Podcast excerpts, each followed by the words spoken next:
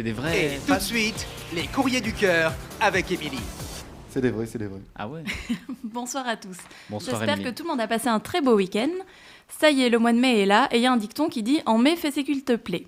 Alors moi, ce qui me plairait là tout de suite, hein, c'est de partir au soleil, pouvoir faire une grosse journée shopping, passer une journée à Disney avec mes potes, descendre dans le sud, passer un moment avec David, passer toute une journée à surfer sans penser à rien d'autre, et aller chez le coiffeur. Bon, ça, c'est prévu. Pour le reste, je vais passer mon tour et on verra plus tard. En attendant, on va s'intéresser au mail de Cécile. Cécile, elle a re-rencontré quelqu'un qu'elle connaissait déjà, mais qu'elle n'avait pas vu depuis longtemps, et elle s'est rendue compte qu'il s'intéressait beaucoup à elle. Elle s'est laissée prendre un peu au jeu, un rencard, deux rencards, trois rencards, premier bisou, première fois.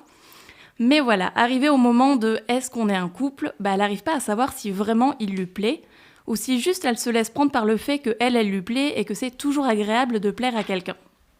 Alors Cécile, je connais si bien ce dont tu me parles, je suis très adepte de ce genre de choses, de pas voir quelqu'un et quand je me rends compte que je lui plais, bah finalement j'ouvre un peu les yeux.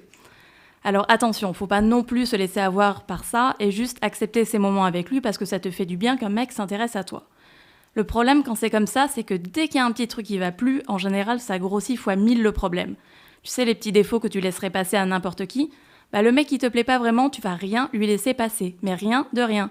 Ça va enchaîner les disputes, ça va entraîner de la rancœur, que des trucs chiants et pas cool. Alors après, moi j'ai aussi vécu l'histoire du mec qui me plaisait pas, que j'ai laissé me draguer, me faire des avances. Je profitais parce que c'était pas si désagréable. Et finalement, bah, petit à petit, j'ai fini par tomber amoureuse. Donc tu vois, tout peut arriver. Et c'est pas comme si ça ne m'était arrivé qu'une fois. Donc j'ai vraiment envie de te dire qu'il n'y a pas de règle. Il n'y a pas de règle et surtout ça dépend aussi du degré de ce qu'il peut te plaire ou pas. Je m'explique. Si le mec, tu te demandes vraiment à chaque seconde est-ce qu'il te plaît, si le moindre petit truc qu'il dit ou qu'il fait te dégoûte un peu, bah lâche l'affaire. Hein.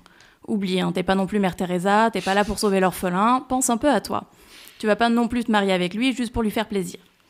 Mais si après tu es dans l'entre-deux, si tu n'as pas forcément des papillons dans le cœur à chaque fois que tu le vois ou que tu penses à lui, mais que tu aimes bien les moments passés avec, bah laisse-lui une chance. Parfois ça aide à faire les choses, il faut juste laisser un peu de temps. Donc tu penses à tout ça et tu fais ton choix en conséquence. Si c'est plus non que oui, perds pas ton temps, c'est pas les mecs qui manquent et je suis sûre que tu trouveras le bon tôt ou tard. Et si t'es au milieu ou plus oui que non, bah tu lui laisses du temps, tu passes du temps avec lui, tu apprends à le connaître et ensuite tu verras. Voilà, ben n'hésite pas à me tenir au courant, je suis très curieuse. Et nous, on se retrouve la semaine prochaine pour un conseil du cœur, du cul ou de ce que vous voulez. Et pour lui écrire, c'est sur emily.pantouflexplosive.gmail.com.